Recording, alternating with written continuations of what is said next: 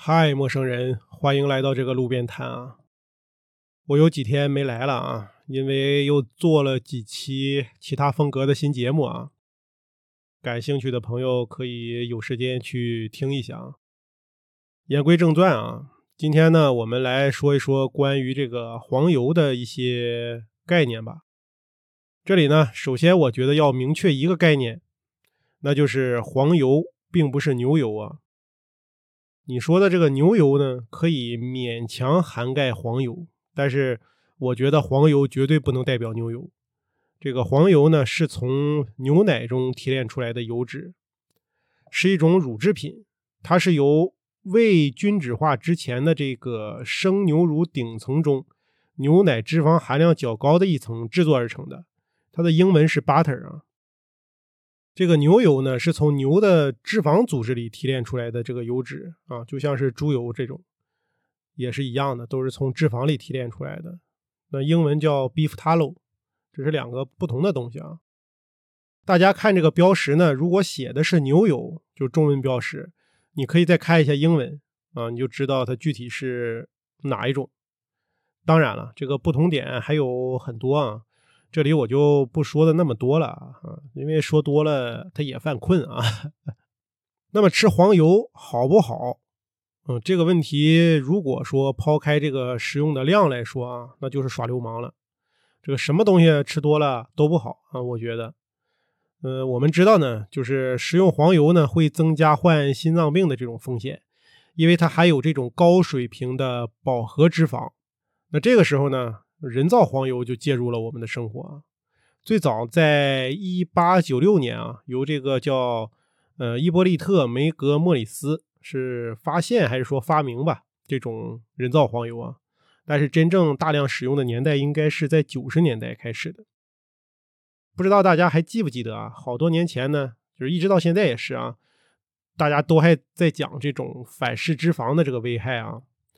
这个人造黄油的脂肪类型呢，它就是明确的含有反式脂肪啊，真的是声名狼藉啊。简单点说呢，就是反式脂肪会增加我们身体的这种坏的胆固醇，并且呢降低好的胆固醇的水平，从而呢患上容易就是增加患上这种心脏病啊、中风啊，还有这个二型糖尿病的这个风险啊。所以确实是应该是少吃。啊，或者是不吃，但是话又说回来啊，因为现在时代在进步嘛，所以科学技术各方面的水平它也进步。嗯，所以呢，现在比较新的那种人造黄油呢，往往它也不会含有反式脂肪，而且这种饱和脂肪的含量呢也是比较低的。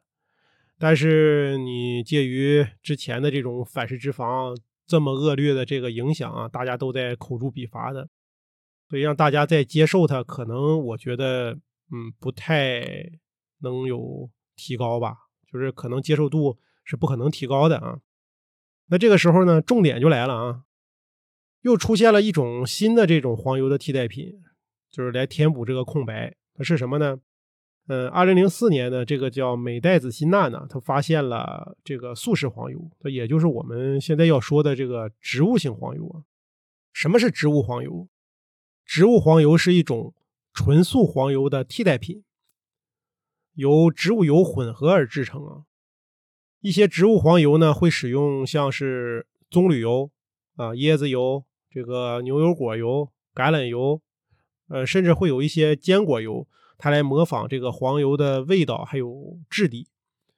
因为这些油的这个脂肪含量啊也很高，并且会在冰箱中凝固，所以它们可以在不含有任何实际乳制品的这个情况下产生这个黄油般的这种这种粘稠度吧。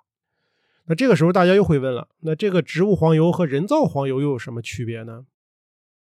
这个问题很好啊，因为它俩没有什么特别重大的区别，只是这个人造黄油呢会含有乳制品啊，但是在宣传中呢，这个植物黄油呢基本上完全是用植物油制作而成的。而且还有这种低水平的饱和脂肪，并且不含反式脂肪。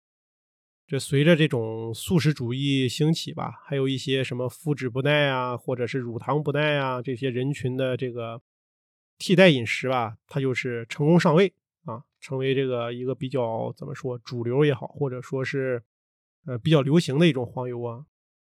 但你说这个植物性黄油它健康吗？嗯，未必啊，朋友们未必，因为还有大量的这个脂能量和脂肪，它肯定不能被定义为健康食品，对吧？如果你想从这种普通的这个食用普通黄油转向来吃植物黄油，为了嗯实现啊健康或者是实现什么营养的这个目标啊，那我觉得大可不必。嗯，这种情况我觉得还是是多吃这种蔬菜啊，或者胡萝卜呀，或者是吃鸡胸肉啊，这个来的可能 比较更好一些啊效果。嗯，因为我也不是专业研究这些食品营养啊健康方面的这种人士啊，所以说。呃，我以上说的这个内容呢，肯定会有不严谨，或者是可能会有，也会有不正确的地方吧。